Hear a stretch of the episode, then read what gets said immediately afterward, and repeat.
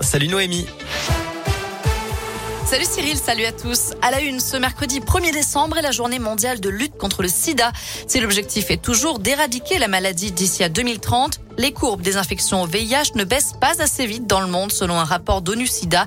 L'année dernière, 1 à 2 millions de personnes ont été infectées par le virus.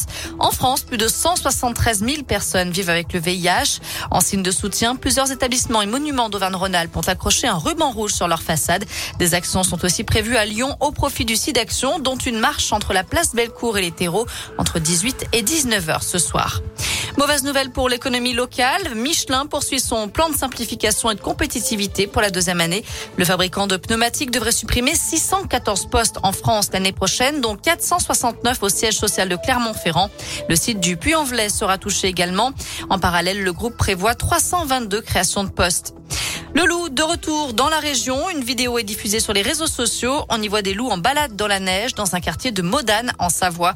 Les images auraient été tournées par des jeunes avec leur smartphone depuis leur salon.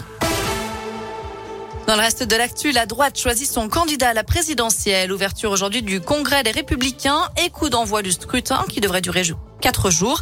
Valérie Pécresse, Michel Barnier, Xavier Bertrand Éric Ciotti et Philippe Juvin visent l'investiture. Le nom du vainqueur sera dévoilé samedi à 14h30. L'épidémie de bronchiolite se poursuit chez les nourrissons avec une forte augmentation des passages aux urgences et des hospitalisations. D'après Santé publique France, plus de 5000 enfants de moins de 2 ans ont été vus aux urgences la semaine dernière et 1800 hospitalisés. Face à l'épidémie de Covid cette fois-ci et l'avancée du variant Omicron, la France prolonge la suspension des vols depuis l'Afrique australe jusqu'à samedi. De son côté, l'Organisation mondiale de la santé recommande aux personnes à risque de ne pas voyager, mais l'interdiction des déplacements serait inutile selon l'institution. Un mot de sport avec du foot. L'OL doit enchaîner ce soir. Les Lyonnais reçoivent Reims à 21h pour la 16e journée de Ligue 1 après une victoire au forceps euh, dimanche dernier, pardon, à Montpellier.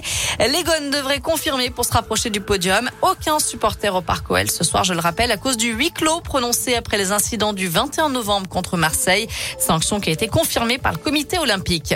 Enfin, Alexandre Astier, face au public, ce soir, l'acteur et réalisateur lyonnais participe à une rencontre en ligne sur Facebook à l'occasion de la sortie en DVD et VOD du film Camelot premier volet. Le public pourra lui poser des questions en direct. Le début de la rencontre à 20h. On vous a mis toutes les infos sur et. Voilà pour euh, l'actu. Côté météo cet après-midi, bah, c'est un ciel bien bien chargé, beaucoup de grisailles et des averses attendues cet après-midi un peu partout dans la région.